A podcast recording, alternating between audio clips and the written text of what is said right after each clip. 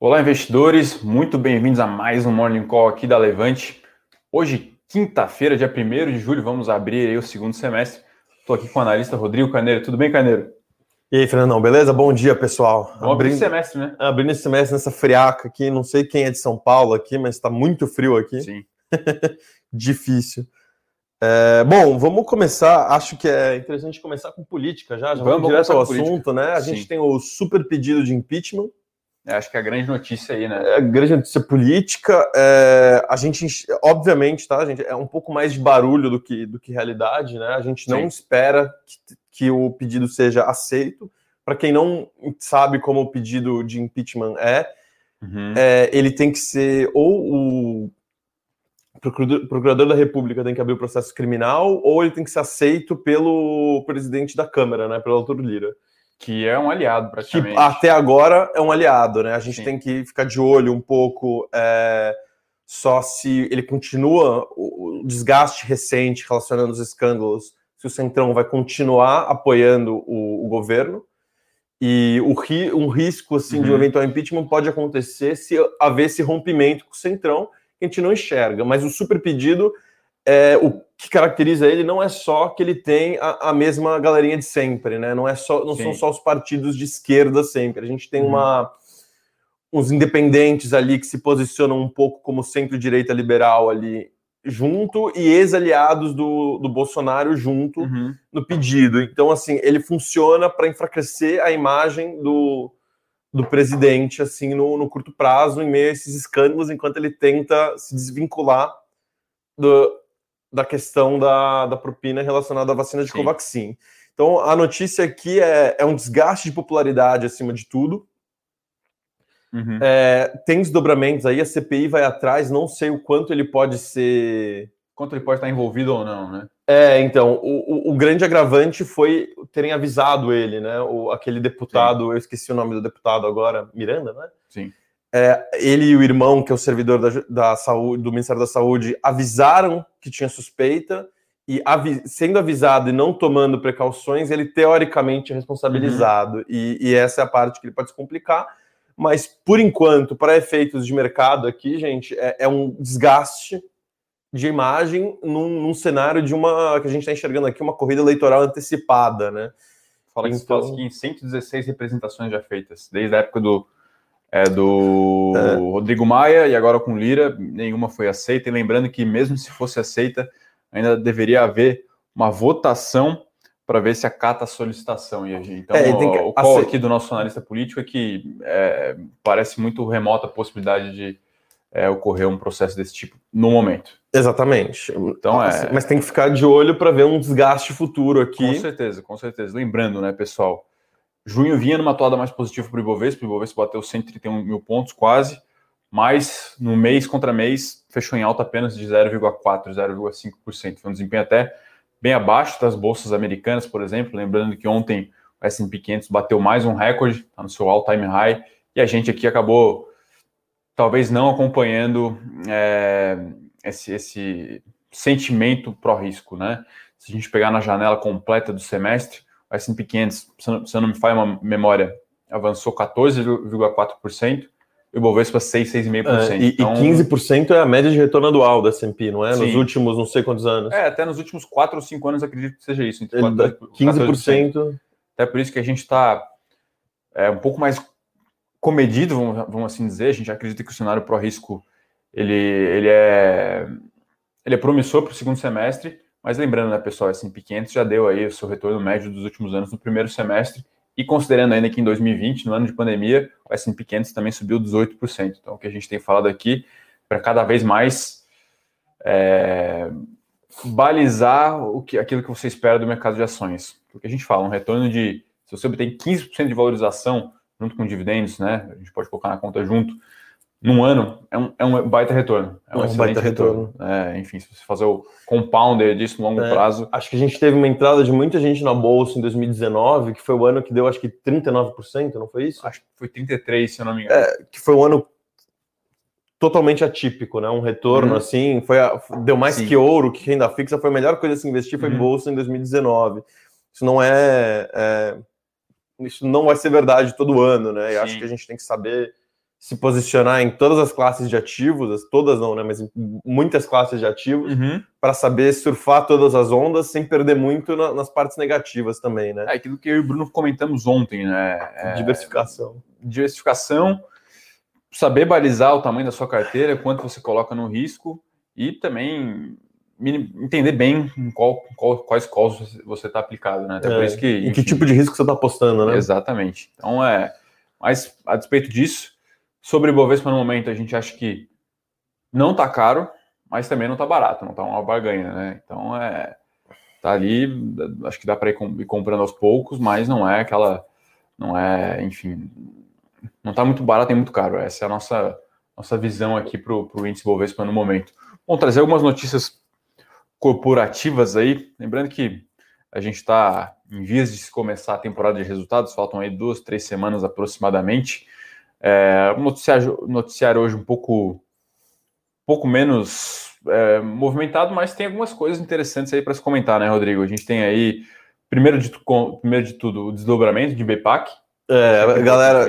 BTG, se vocês têm BTG na carteira, vocês não foram roubados, elas são só Sim. desdobrou. Uhum. É, eu não peguei aqui a data que vai ter a correção, né? Mas tem que acho que hoje, hoje Já foi correção, né? Acho que hoje vai corrigir. já vai, já vai receber É, o, hoje é o o extra, né? Então, o desdobramento aí do BPAC, se não me engano, é 1 para 3 ou 1 para 4. É, enfim, vai ter lá um ajuste né, na cotação, mas você vai manter o seu capital aplicado na empresa. Curiosamente, às vezes a empresa, as ações sobem por conta disso, mas lembrando que o market cap, né, a capitalização de mercado, deveria continuar a mesma, né? É só uma conta de proporção, mas ficar Como? atento aí, BPAC 5, BPAC 4 e BPAC 11, então vão desdobrar hoje. E no corporativo a gente tem mais algumas outras questões. Teve o leilão ontem de transmissão. É, a questão, a, a grande vencedora foi aquela MEZ Energia, que nem tem capital não tá aberto. na bolsa, exatamente. É, e aí a gente teve a EDP e a. Qual é o nome da outra? Ah, Sempre esqueço o nome da. Foi a EDP E a En- Energisa. Energisa. Energia é, também conseguiram umas coisas interessantes, né? A, a grande preocupação aqui que foi que o, o deságio médio foi 48%. Isso quer dizer que a, subiu 48, na média de todos os leilões, subiu os lances finais foram 48%, por cima, 48 acima do lance inicial. Sim. Isso é, a gente entende que foi positivo o arremate. A gente acha que vai conseguir extrair valor, só que o deságio foi alto. Então a gente levanta certas dúvidas no mercado aqui se as empresas vão conseguir extrair tanto valor dos ativos adquiridos. A gente acredita que sim, mas a gente entende que isso pode gerar uma certa incerteza no mercado no curto Sim, prazo. uhum. Então é aquele foi bom, mas temos umas ressalvas aí. É, tem que. Tem que, tem que Vai- ficar de olho Vai ter ver. que operar com eficiência para ter a TIR lá, né? Desejada, né? Exatamente. E aí, uma outra notícia importante também foi uma oferta aí, uma, uma- um follow-on secundário da BR Distribuidora. Isso também deve fazer preço. Essa notícia assim, um pouco mais importante. Então, a Petrobras que tinha ações mesmo da BRDT3, né, a empresa que foi privatizada, se não me engano, em 2018.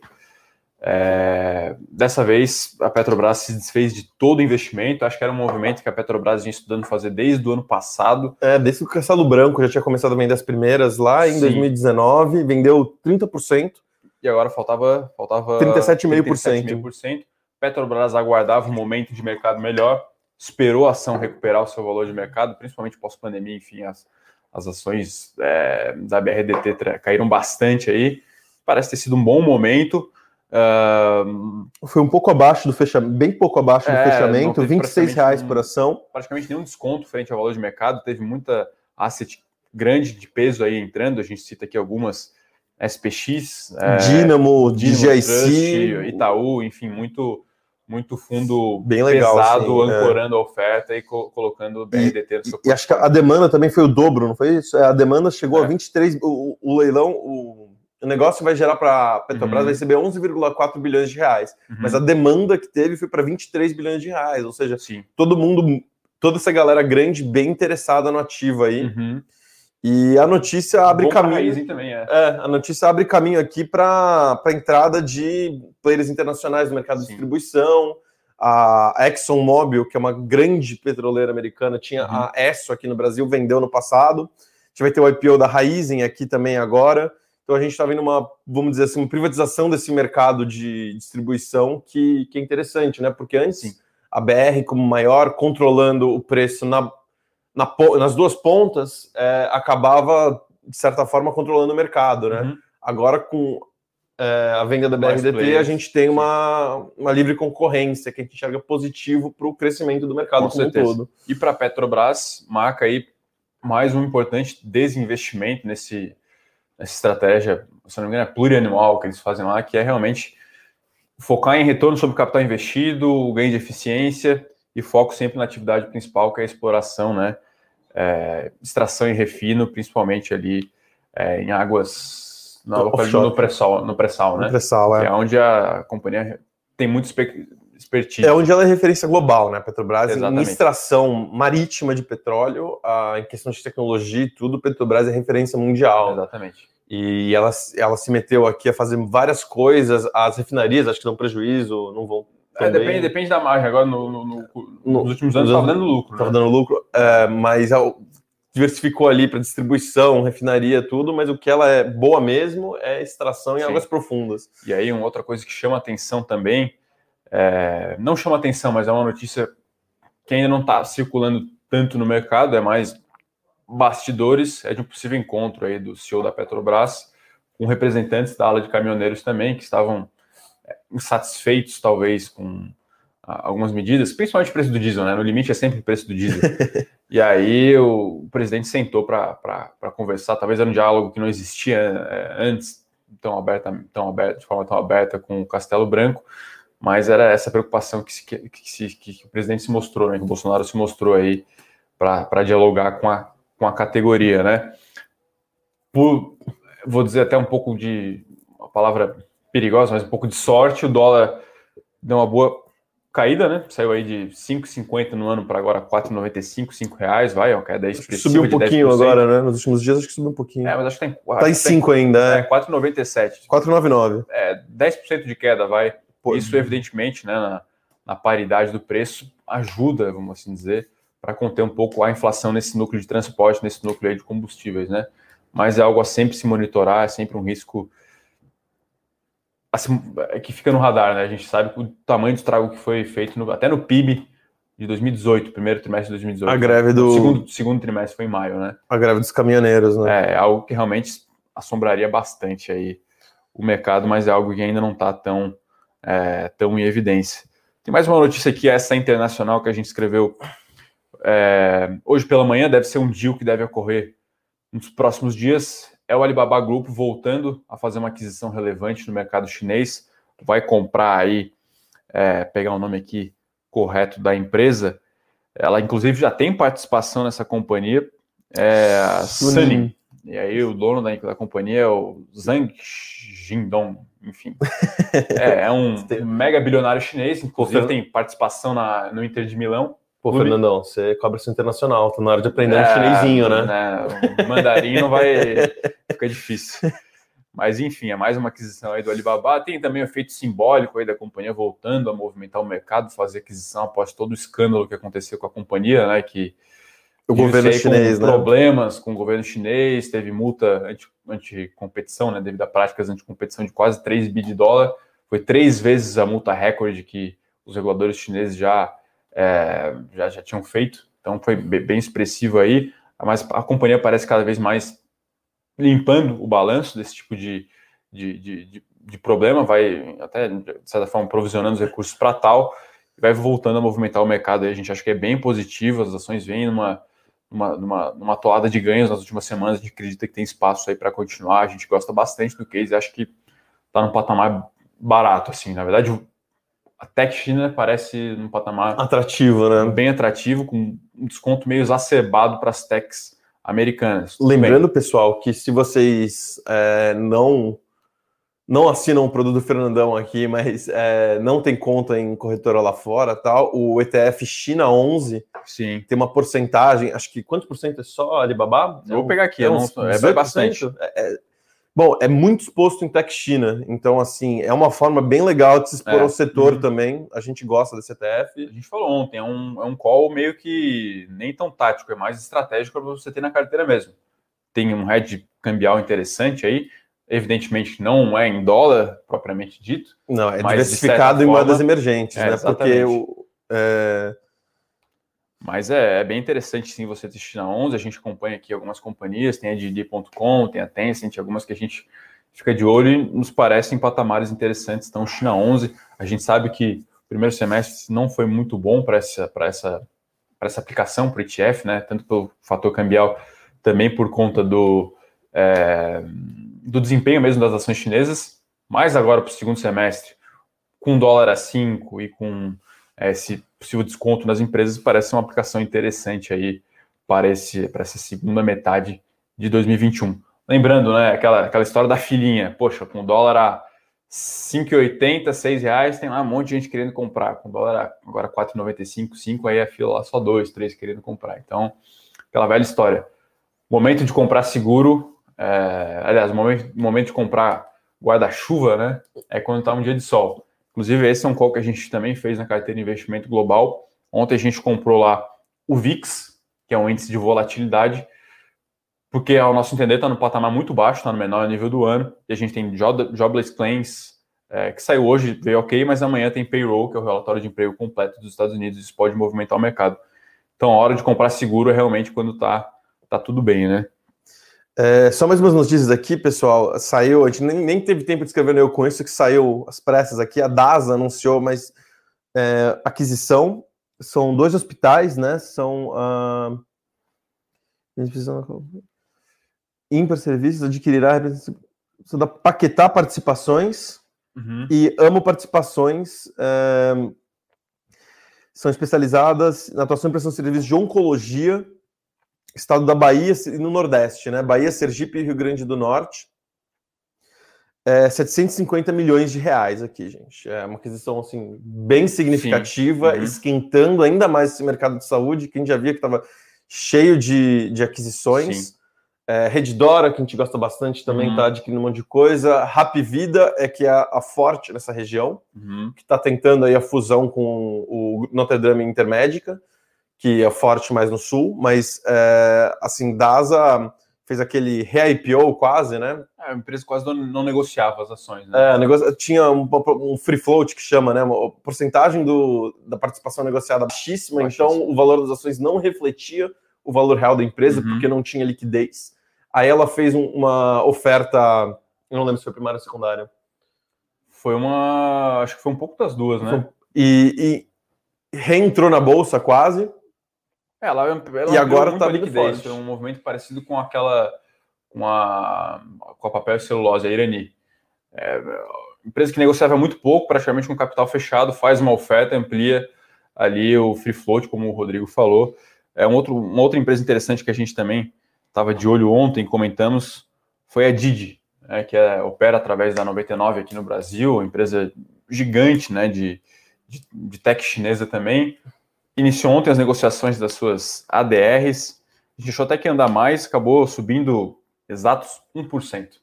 Subiu exatamente 1%, então a estreante de ontem. É, enfim, no, durante o dia chegou a bater 18 ali, mas realmente fechou com alta de apenas 1% aí a Didi, mais uma empresa para se ficar de olho aí. É, mais uma tech chinesa, né, que chega na bolsa americana, se não me engano, foram 26 IPOs de empresas chinesas nesse primeiro semestre foi recorde o volume de negócio que foi feito por lá com empresa chinesa. Bom, temos mais alguma notícia aí, Rodrigo? Acho que já fomos um jogo rápido hoje até, hein? 20 minutos das notícias, vamos Sim, para as perguntas. Uhum. Mas, é, mas é basicamente isso, né? Então, a gente tem um super pedido de impeachment que a gente não vê muito impacto, mas é, nos últimos dias a política tem impactado, acredito. É, é mais um capítulo de desgaste, né? Exato. O, pontualmente exato. a gente não acha que é, é grande coisa, mas assim, Sim. vai. A trajetória está de desgaste até Sim. a CPI da Covid aí acabar, acho que vai dar uma desgastada no governo. Sim. E dependendo do que desenterrar aí, se desenterrar uma coisa muito séria, vai. Eu acho que não.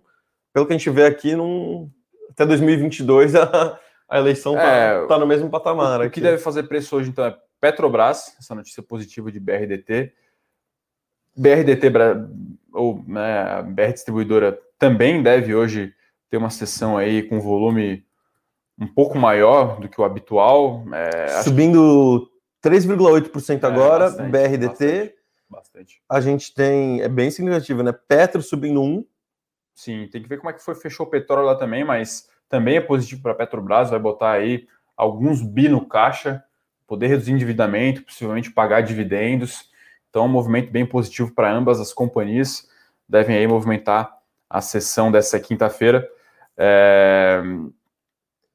É, enfim. É uma... E aí vamos ver se o desdobramento gera valor?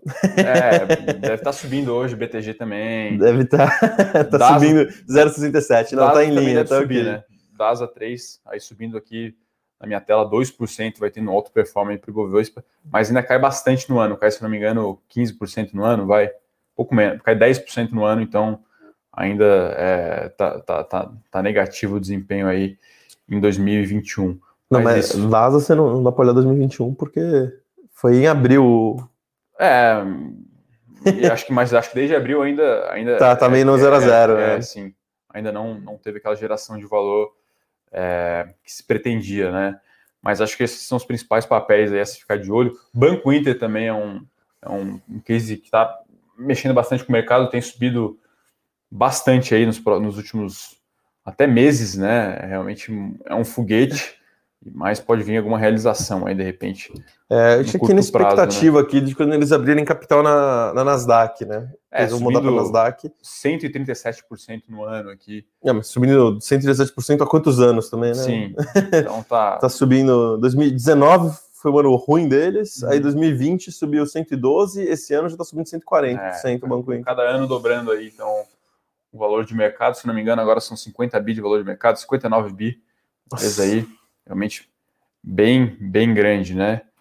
Uh, mas acredito que seja isso. Acho que a gente já pode partir aqui para as nossas perguntas. Vou começar aqui com pergunta do Matheus. Um abraço para o Matheus. Fernandão, com o mercado de saúde internacional tão diferente do nosso, como vê o ETF de saúde dos Estados Unidos, sua composição? Olha, a gente tem o ETF de healthcare, a gente gosta. É um, é um player que costuma ser um setor, desculpa, que costuma ser mais defensivo. As empresas costuma ostentar uma margem grande, o um retorno sobre capital grande, tem bastante é, ativo intangível, que são as, as, as, patentes, que são prazos grandes aí para você poder explorar algum medicamento ou outros, outros tipos de, de tecnologia também. A gente gosta bastante, mas é um player defensivo. É, o healthcare como todo, né? Tem a biotecnologia, é, tem... Eu, eu queria falar que healthcare Brasil e healthcare Estados Unidos é outro game, é, né? é outra, é outra brincadeira, né? Quando a gente fala dos Estados Unidos, o setor, é, é pelo amplo. sistema deles não ter, até não ter SUS, não ter um sistema público tão forte, é, é um sistema já mais consolidado. E aqui a gente tem players de hospital, exames Sim. e principalmente uhum. lá a gente tem as farmacêuticas, que viram um jogo de patente que ele estava falando, que o Fernando estava falando agora. Uhum. Então, assim, quando a gente fala healthcare Estados Unidos e, e Brasil, a gente está falando de dois universos bem diferentes é. ainda, né? Uhum. Lá, por é... ser consolidado, não é um mercado de, que cresce tanto que nem, uhum. que nem a gente uhum. tem aqui a, as de saúde que estão consolidando um mercado pulverizado. É, e assim, é um call meio que para andar devagar e sempre, meio que isso, assim, são empresas já relativamente maduras. É, a gente tem-se uma tendência é, de aumentar os gastos com saúde dentro do PIB, a penetração da saúde no PIB deve, deve aumentar a relevância, né, a fatia desse, desse setor dentro do, do produto interno bruto dos países, e aí essas empresas tendem a se beneficiar com isso. Envelhecimento da população também é um outro call, uh, o aumento da qualidade de vida como um todo. Então, são empresas que são bem, bem, bem posicionadas para pegar esse tipo de tendência, capturar esse tipo de tendência. Então, a gente gosta de ETFs. Analisar caso a caso é um, é um desafio um pouco maior. É, a gente já viu algum, algumas empresas interessantes, até de fertilização in vitro, por exemplo, mas é claro que o mercado já coloca expectativa lá no, lá no high, lá no alto, porque é um setor que realmente promete muito, uma baita de uma tendência, mas tem que ficar de olho, porque para às vezes não acabar não levando o gato por lebre ali, né? O Everton Soares aqui, braço para você, Everton. É, ações de Tech Brasil, o que vocês acham das perspectivas? Bom, o Everton, é, pergunta interessante, né? Eu acho que Tech Brasil é, que a gente tem praticamente pouquíssimas ações oh, de tech, uhum. de tech assim, software, é, depende do que você chama de tech, né? Porque quando a gente pega um banco Inter, por exemplo, que a gente estava falando agora. Fintech. É, ou um, um, um Magalu até, que está indo para o e-commerce, mas com é. fintech e outras coisas, a gente pode até argumentar que é tech. Mas Sim. se a gente fala do mercado de software, a gente tem nossa recomendação aberta aqui em Sinqia, que a gente gosta bastante, small cap, né? 1,5 bi de valor de mercado Sim. nessa casa, assim. É, a gente gosta muito, crescendo muito. Uhum. É, a, a digitalização e o gasto com TI no Brasil é muito abaixo da média e vem crescendo bem. Uhum. Uh, outros players que a gente tem de relevante, a gente tem a Localweb, que fez um IPO ano passado, cresceu muito desde o IPO, surfando essa onda de e-commerce, é, ecossistema e infraestrutura digital para e-commerce. Para pequena e média empresa, né? Para pequena e média empresa, que é, cara, que é um call muito parecido com o que a gente tem até para Magalu, né? Que Magalu está Uhum. digitalizando o player pequeno, então compra até escola para ajudar o cara a vender digital Sim. e joga ele para dentro do marketplace. É, o, o, o local web pega outra ponta, né? Esse cara que vai vender no marketplace do Magalu, do Via Varejo, do B2W, esse cara também vai ter o sitezinho dele, porque por que não, né? Sim, sim, sim. já sim. que eu já estou tendo que me digitalizar, faça um sitezinho. Se eu conseguir vender alguma coisa pelo meu site, já está valendo. E, uma, e o, a Local Web consegue pegar essa ponta que é interessante. A gente Uhum. tem TOTUS, é, que é um sistema mais também nesse call de digitalização do, do pequeno varejo, mas é mais ligado a empresas um pouco maiores. É, não que seja não pequenas também, né? Mas não, não pega muito do micro.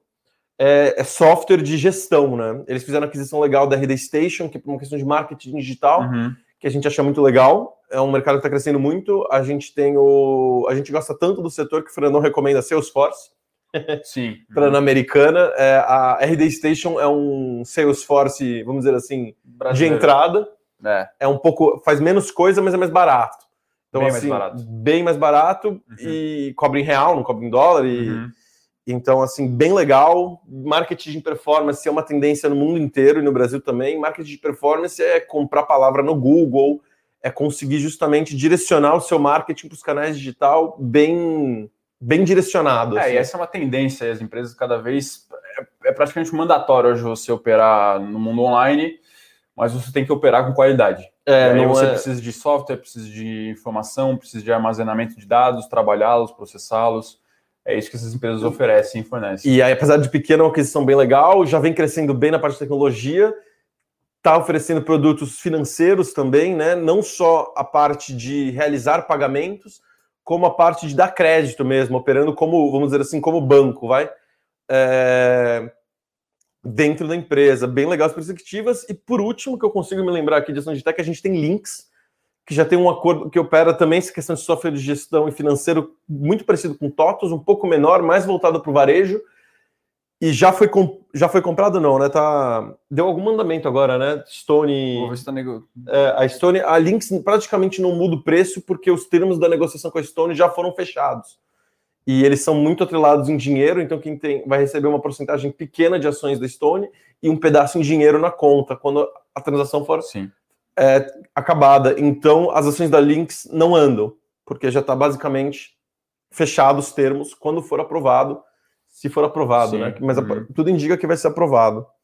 E de tech software é isso que a gente tem na bolsa, né? É, Consegue lembrar de mais alguma? Não, acho que. É, Você pode é- chamar é de isso. Melius? É tech? Ah, É e-commerce, né? É. É difícil, é difícil classificar o que é tech aqui. Como a gente assim. falou, tem aí a ala das fintechs, que foram até buscar vitrine fora, Stone, PagSeguro, XP principalmente. Se vender como tech é diferente de ser tech. A gente tem alguns casos interessantes vindo para a bolsa, que é muito bom. Acho que médios dá para dá para classificar dá como- classificar. Aí tem o varejo tech também, que Enjoei, que fez IPO Enjoei. agora. Mag- Magalu a gente acha que é que Eu acho pra- bem mais tech do dá- que, dá do que como até. tech. É. Como tech. Então é Tem é múltiplo isso. de tech. Sim, mas é, é- é- carece-se de- desse tipo de setor na bolsa por enquanto, né? Talvez com o amadurecimento do mercado de capitais e tal. E, e, enfim, é, o juro baixo permite isso, né? Porque aí eu- a poupança pública compete menos com a poupança privada. Você passa a ter que buscar outras outras alternativas de investimento, que é muito bom para as boas empresas. Tem vários casos de investimento aí também é, no, no venture capital, no private equity, bem interessantes, que acabam, uma questão de tamanho, não vindo à bolsa, mas começou sim a falar esse ano das startups acessando a bolsa no Brasil, que é bem interessante. É, mas sim, acredito que também é essencial você ter exposição à tech internacional, a tech mesmo, né, começou ba- basicamente no movimento do Vale do, do Silício, Antigamente eram empresas mais de hardware, né, que se, que, que se instalaram lá em São Francisco. É, são empresas com crescimento maior do que aqui. Acho que um conceito sempre interessante Até... de se analisar é o tal do TAM, né, o Total Addressable Market, mercado total endereçável.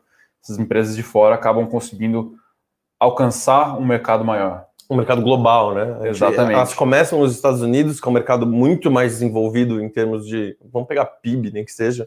Sim. É, então, o, o, mercado tem muito mais dinheiro para gastar com uma tecnologia. Se traz uma solução boa, o mercado é muito mais receptivo. O tamanho do mercado que pode ser solução é muito maior. Uhum. E por ser Estados Unidos, consegue um acesso global também, muito mais Sim. rápido. Uhum. Porque uma solução que se dá bem nos Estados Unidos chama muito mais atenção na Europa. E, e por assim vai. Aqui no Brasil as coisas têm um, um addressable market menor, mas a gente tem é, indicadores interessantes que colaboram para um crescimento muito bom. Talvez não uhum. global, talvez não estratosférico, como a gente viu e a gente vê Apple, Facebook, nem que seja Uhum. É que é hardware mesmo, né? Mas é, é cada vez mais serviço também, né? As empresas e... ficando cada vez mais essa Mas assim, também. a gente tem uma digitalização cada vez maior, assim, muito uhum. acelerado em 2020, mas o gasto de empresa com TI é uma coisa que é abaixo da média da OCDE. Uhum. É, o, a transação digital do, das pessoas físicas já representa acho que 51%, foi o último dado da Febraban. É, então, assim, a gente tem muitos indicadores interessantes mostrando que tech é uma coisa que a gente está cada vez mais entrando e a tendência mesmo é chegar mais perto dos países desenvolvidos. Foi perguntado aqui se tem alguma empresa similar à Raia Drogazil nos Estados Unidos, que me vem à mente é a CVS, é, que talvez não tenha tanto growth, tanto crescimento assim. O tá, Walgreens não é aberto? Não sei. Mas é. na cabeça a CVS. é, que, enfim, é uma empresa gigante lá, lá fora, tem aí uma capitalização muito grande, e diferentemente da Radrogazil, não negocia 50 vezes lucro, 40 vezes lucro, não sei, negocia lá menos de 20 vezes lucro. Evidentemente é um mercado nesse setor muito, muito mais consolidado lá, é, com, com menor espaço para crescimento, mas é um case de investimento também que a gente acompanha. Não sei se alguns de vocês já tiveram a oportunidade de ir numa loja da CVS, mas é quase um, uma farmácia meio mercado, assim, né? Uma pegada mais ampla. É um caso de investimento bem interessante, a empresa redondinha está no mercado há bastante tempo. É, enfim, capitalização aí, deixa eu pegar aqui quanto vale.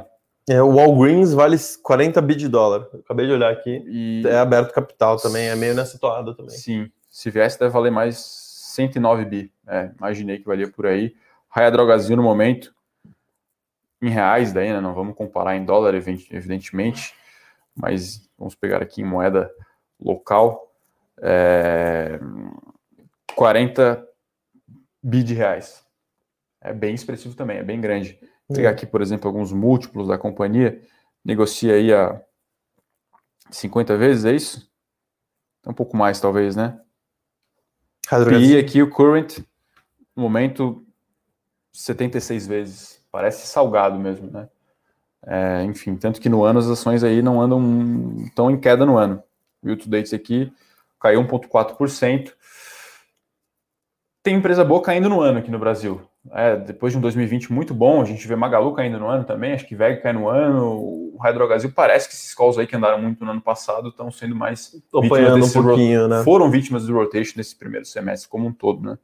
Então, Hydrogazil, todo mundo conhece, né? Uma drogazil, uma raia droga, tem ação na bolsa e ação por hora vai caindo aí no ano.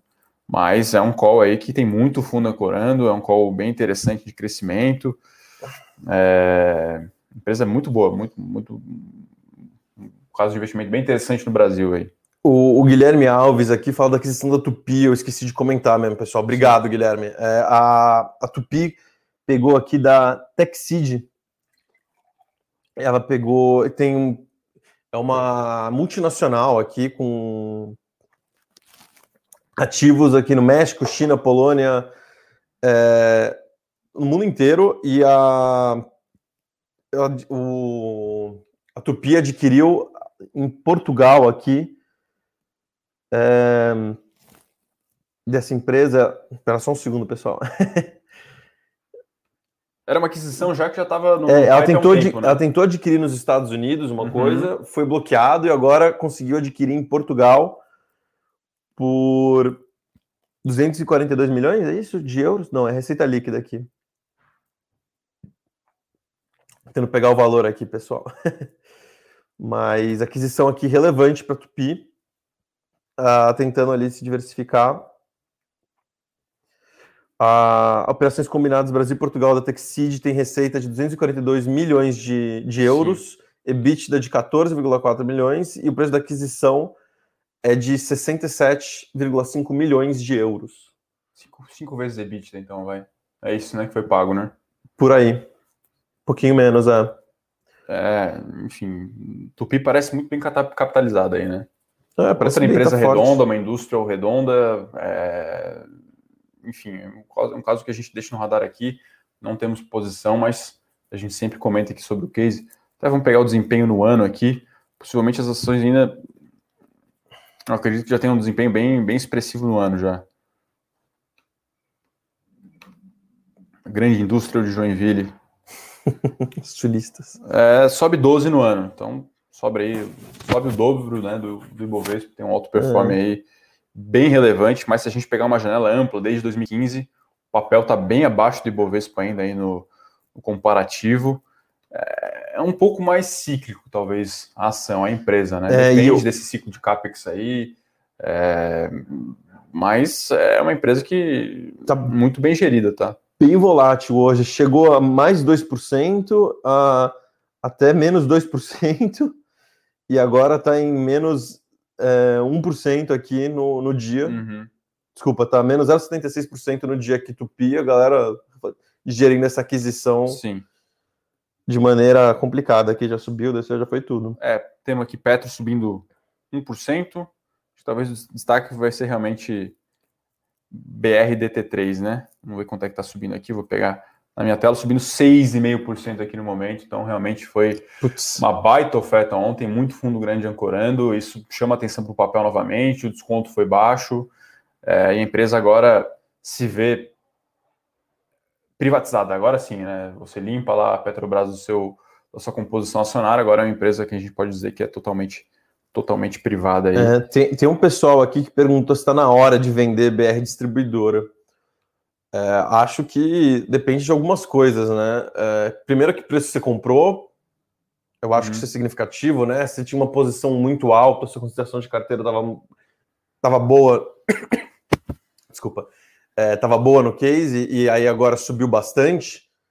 É, se bem que está em linha aqui com o preço do, chegou a bater, no começo do mês, chegou a bater esse preço já de novo, mais ou menos. Sim. Então, assim, é, era um case forte. A gente tem aqui alguns fundos grandes apostando no longo prazo para a companhia. Isso é um indicativo que a gente tem que entender, né? São, não é gente que brinca em serviço, a demanda foi alta. É, é um setor que parece promissor aqui daqui para frente. Agora, se está pensando no horizonte de curto uhum. prazo, eu não sei se a gente tem grandes catalisadores para curto prazo além disso. Sim, é, aí acabou de sair faz um minuto aí, eu acredito. O pessoal que mandou o CAGED, né? O CAGED que era para ter sido divulgado na segunda-feira, acabou sendo adiado aí pelo Ministério da Economia. A expectativa, então, era de criação de 157 mil vagas de, com carteira assinada em maio, foram criados aí 280 mil. Então, isso também pode ter trazido aí um, um benefício marginal para o desempenho das ações aí no curto prazo. O Bovespa pode até acelerar aí, talvez, a alta nessa primeira hora de negócio. Mas como o Rodrigo falou, não parece ter é, de curto prazo catalisadores, assim, vai. É, a gente tem algumas preocupações no radar, ambiente político, reforma tributária que não está sendo bem digerida, talvez até mesmo se ela não for pautada, votada, aceite, aceita, enfim, é, traga aí uma, um alívio para os mercados, né? Porque ninguém gostou, né? Então é, é, um, é um possível catalisador também, mas tem que se, tem que se ficar de olho. O Vinícius aqui pergunta de Schultz, a gente conhece, sim, lá de Joinville também, Santa Catarina. Se a companhia tem condição de se tornar uma VEG, não, não tem. Bem longe disso. É, se a ação vai desempenhar melhor que a VEG nos próximos seis meses, talvez, mas assim, se tornar uma VEG. É, a VEG é uma empresa, assim, para quem não, não conhece muito o case em si, a VEG está abrindo fábrica no. Tá abrindo uma fábrica de tinta no México, tem, vai abrir, não sei se já abriu a segunda fábrica na Índia, hum. fábrica na Europa, grandes projetos de elétrica e infraestrutura pelo mundo inteiro. A gente está falando de, assim, acho que uma das únicas empresas no Brasil que a gente pode falar que é global, assim, porque a VEG Sim. tem uma presença global e a gente fala assim, tudo bem que é, é, é tipo 50% da receita em 2020 foi externa, né? Foi mercado externo e assim é um crescimento expressivo. Então a gente está falando assim, de uma empresa global. A Shoes é, é minúscula comparada à VEG. É, é, tipo, não tem, não, não, não é só porque é industrial. Acho que a VEG não se aplica a, a parâmetros do setor dela, uhum. né? Assim, é uma empresa que consegue um nível de inovação assustador.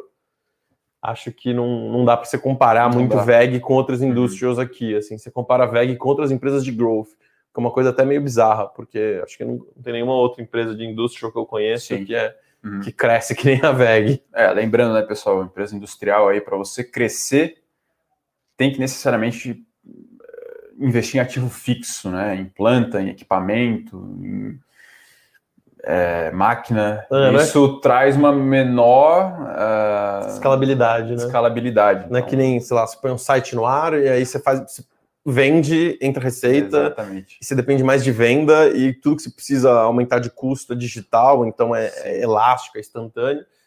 Então, quando você fala VEG, não, você tem que pegar e abrir uma nova fábrica, implementar sua cultura e começar Ou a produzir comprar. o produto e depois arranjar os projetos uma Exatamente. fábrica que você já tem. Exatamente. Então, assim, é muito difícil tocar o nível de crescimento que a VEG tem para o tipo de business que ela tem. É um caso, assim, é, extraordinário. Opera com muita eficiência na operação, margem alta e expandindo. Aí muita gente fala que é por conta de dólar, isso tem que ser observado ainda. A é, companhia acha que é. A companhia não fala isso, né? Assim, a receita, obviamente, é impactada pelo câmbio, tá, pessoal? Mas assim, devido à fábrica também ser fora, na maioria desses projetos, né? Os custos também são em moeda. Os custos também, então assim, e, e, eles têm sim uma política de hedge. Então a margem em si, a não ser que tenha uma oscilação muito bruta no câmbio, como houve ano passado, para oscilações mais normais de câmbio, é, não afeta a margem. Sim. Então é, é, importante, pode afetar a receita, afeta o crescimento como um todo no, no, curto prazo, sim, mas não afeta a margem, o que é um ponto bem positivo para a companhia. O Vinícius também pergunta aqui qual que é o código da ação que eu comentei ontem, é INMD, tá? InMode, ação que a gente está de olho aí. Empresa internacional com aquela que eu comentei lá sobre procedimentos estéticos. Ah, você mostrou, sim. É bem interessante a gente. Tá Nossa, é, tem, nos Estados Unidos tem umas coisas que é, é, essa aí ela está listada nos Estados Unidos, mas a tecnologia israelita, hein? Parece ser um negócio bem interessante, a gente está de olho. O Antônio aqui fala para a gente, fala, pede aqui para a gente comentar de indústrias home.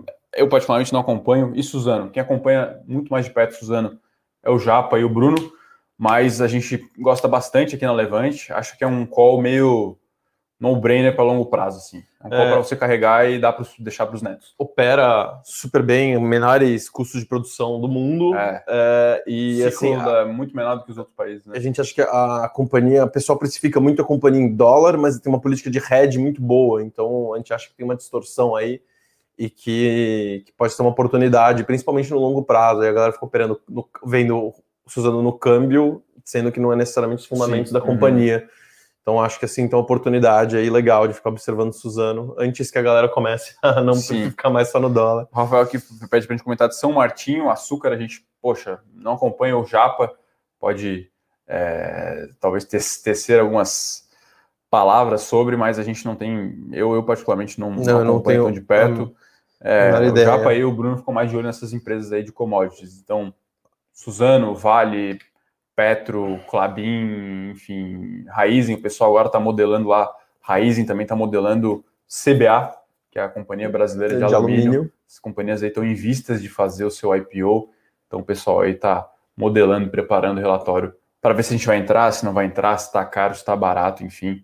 Eles são os, os caras aí desse setor. O Rodrigo aqui olha mais é, bancos, bancos, tech, telecom, telecom também, um pouco de saúde enfim, a gente tenta setorizar um pouco mais é, aqui para o analista poder acompanhar mais de perto cada setor. Né? É, o, o Valentim aqui pergunta é, para o Fernando: eu quero comprar um produto em dólar puro, mas não quero hum. abrir conta lá fora. O que você me indica para fazer direto no home broker da corretora? BDRs já tenho, só que não é puro dólar.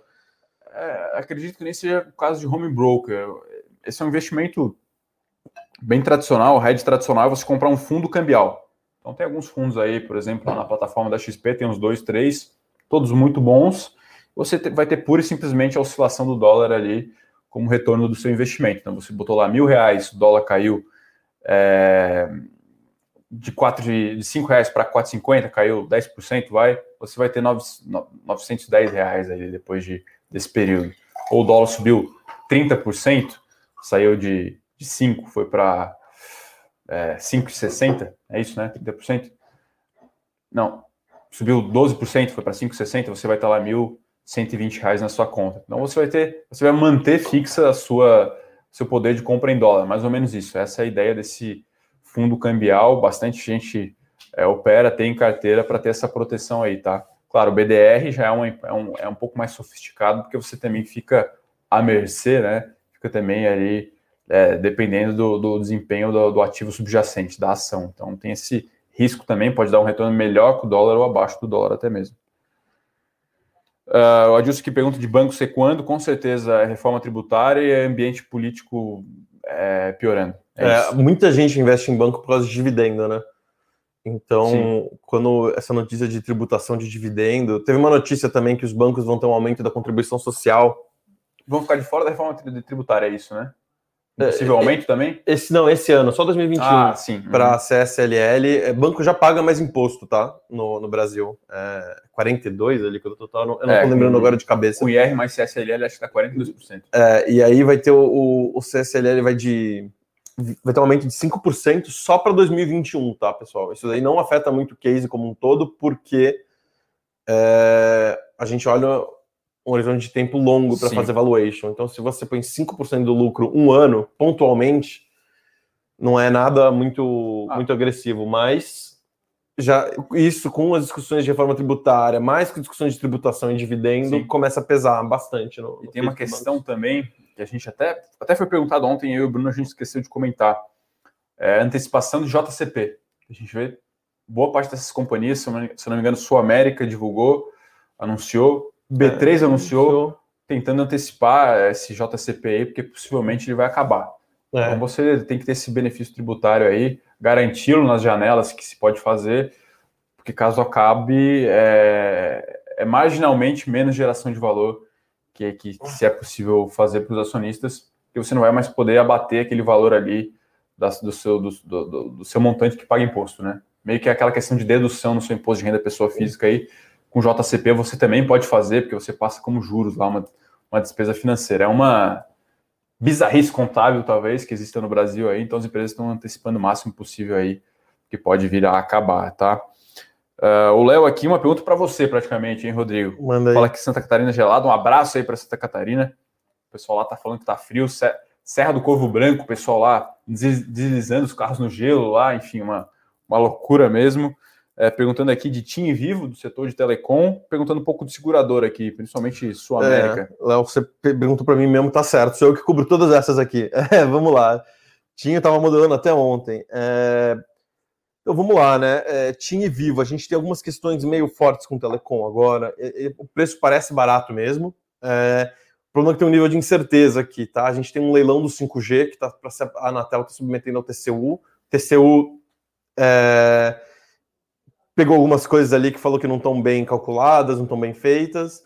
A Anatel, esses dias, saiu uma notícia que a Anatel falou que estava em dia com o TCU, já mandou todos uhum. os documentos, está em análise, até esse vai e volta, e essa questão do 5G pesa. Por quê?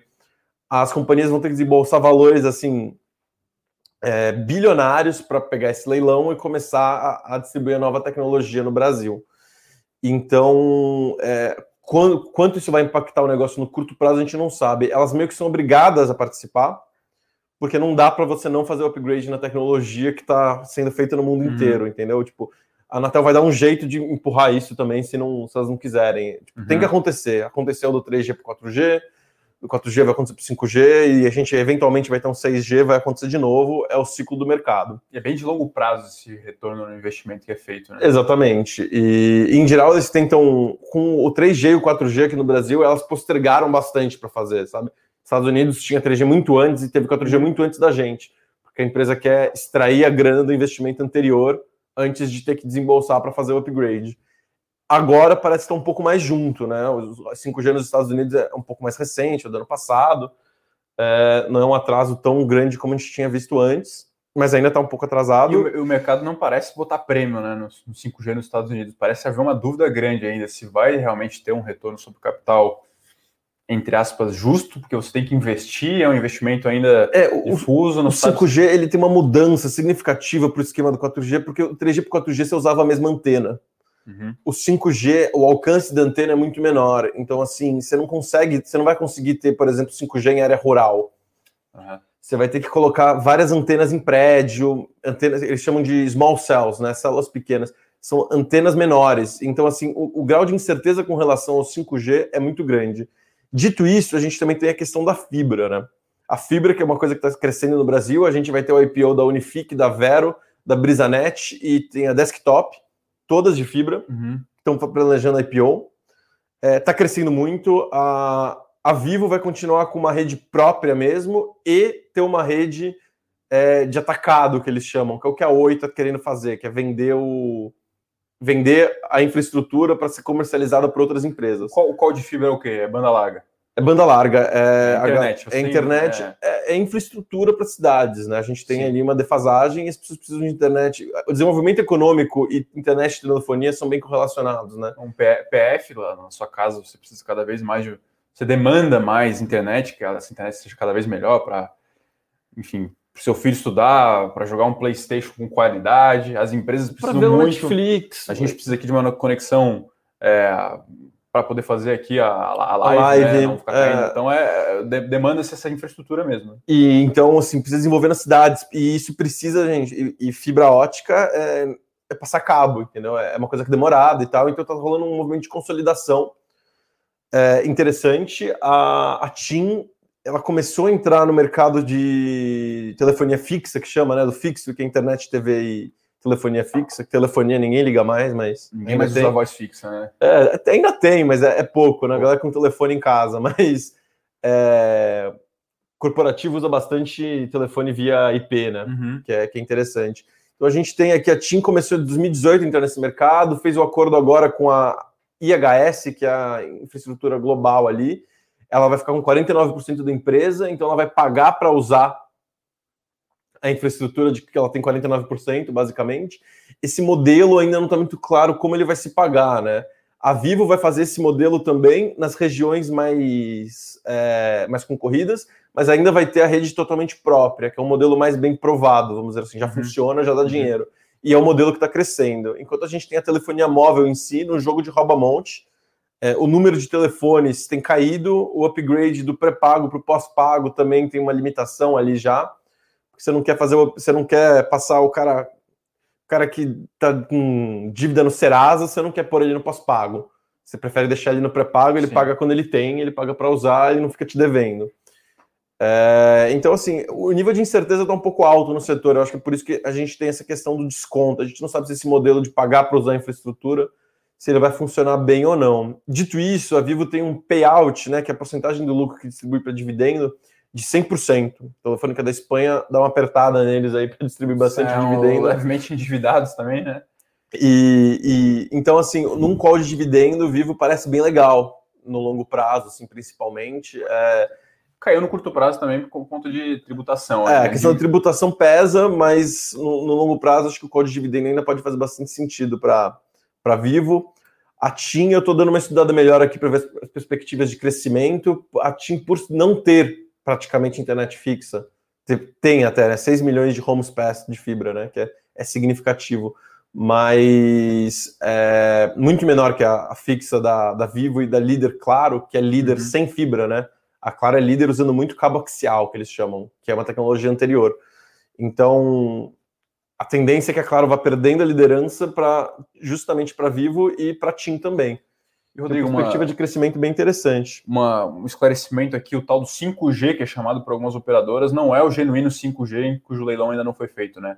É aquele compartilhamento de, espectros que se Ele fala, tem um né? negócio que eles chamam de. É 4.5G, não é? Dynamic assim. Share. Eles atingem velocidades próximas ao 5G usando uma tecnologia nova que usa mais de um espectro de uma vez. Acho que explicando mais do que isso eu vou ficar muito técnico. Mas não é o 5G puro. Porque o leilão ainda não foi, não são as frequências, aquela frequência de 3.5 GHz, que é que todo mundo quer, que é uma frequência que vai dar velocidades, a gente está falando de velocidades assim bem altas para coisa de giga por segundo para ter no celular, assim. Uhum. Então é, é uma coisa bem, bem, bem interessante, mas ainda não tem isso puro. acho que nos Estados Unidos tem poucos lugares que tem isso puro já também. Sim, uhum. é, então assim, ainda, vai, ainda vai, vai demorar. O Adilson tem uma pergunta aqui, não somos tributaristas, tá? É, tão pouco contadores e tal, especialistas no assunto, mas ele pergunta se essa tributação dos dividendos em ações não seria só para quem recebe acima de 250 mil. Olha, acredito que a, a, essa questão do 20 mil por mês aí é para empresas que distribuem é, a remuneração via dividendos. A, o dividendo, é, a tributação de dividendos por ações vai ser para qualquer investidor. Meu entendimento é esse por hora, tá? É mais uma questão ali de, de, de, de pessoa jurídica que paga via dividendos mesmo, tá, Dilson? Acredito que seja isso mas não sou contador, não sou tributarista para precisar. E lembrando que é uma proposta ainda por enquanto também, né? Aí no Bloomberg fala alguma coisa sobre, a, sobre o BES. que é o BES, hein? Não, não sei. BES. BES Free. A gente não conhece o case. Nossa, eu não tô até dando U aqui, fiquei curioso. Indagaram, Best Free, não, não conheço. Market cap 1.6 mil, a gente não conhece aí, parece um... Empresa minúscula é, aqui, 4,5 centavos a ação, é, é isso mesmo? Stock. Sim. Não, Penny Stock, pelo amor de Deus, gente. O Léo aqui, uh... o Wagner aqui, mata-mata, vivo ou é, telefônica? TLNC 34? É telefônica. É... Tem um yield monstruoso a telefônica também, dividend yield ali. É interessante, casa... cara. Eu vou, eu vou confessar para você, o, o, Wagner, que eu não conheço Telefônica Espanha tão bem, tá? Eu não acompanho Telecom Europa. É uma dinâmica muito diferente daqui. Sim. É, eu, mas no sentido dessa questão de consolidação da fibra, eu tô achando o Telecom aqui interessante. É só num cravo que está muito atrativo, porque tem muita incerteza quanto esse leilão do, do 5G que me deixa um pouco reticente aqui para te falar tudo, porque o 5G também vai envolver conectar as torres com fibra. Uhum. Então, assim, a gente vai ter um, um, desembolso de CAPEX monstruoso por parte de todo mundo. E a gente tem entrada desses players pequenos. Eu tô achando cada vez mais interessante esses players pequenos, puro fibra, assim, uhum. que vão fazer IPO. Parecem bem interessantes. É... O Léo aqui pergunta de Alibaba, Netflix, Disney. Estão com preços atrativos, não falou das seguradoras. Vou falar aqui Ah, eu não falei realmente das seguradoras. Deixa eu completar a pergunta. Ô, Léo, tá. peço desculpas aqui. Seguras BB Seguridade e Sul América também tem preço baixo? É o seguinte, é, a gente não recomenda nenhuma empresa estatal por enquanto, tá? Então, BB Seguridade a gente não vai recomendar, porque apesar de muito menos risco que o Banco do Brasil, a gente ainda enxerga algum risco de intervenção política aqui para para lidar com empresa por ser uma estatal. Sul América, a gente gosta assim do case, é, perspectiva de dividendo no longo prazo interessante, Resu boa parte do lucro é, tem a ver com resultado financeiro, a alta da Selic vai ajudar bastante eles, porque Sim. eles, em geral, têm que pôr os ativos, em maior parte dos ativos em renda fixa. É, então, a, a, performance deles é muito atrelada ao CDI. Então, a alta do, do CDI ajuda, do ponto de vista operacional, a operação em geral é um pouco, não vou dizer no zero a zero, mas não é o que tipo, o resultado financeiro impacta bastante. Mas do lado operacional a gente está vendo tendências interessantes de longo prazo. A gente tem essa questão da telemedicina e algumas coisas assim que eles estão implementando que tende a melhorar a margem.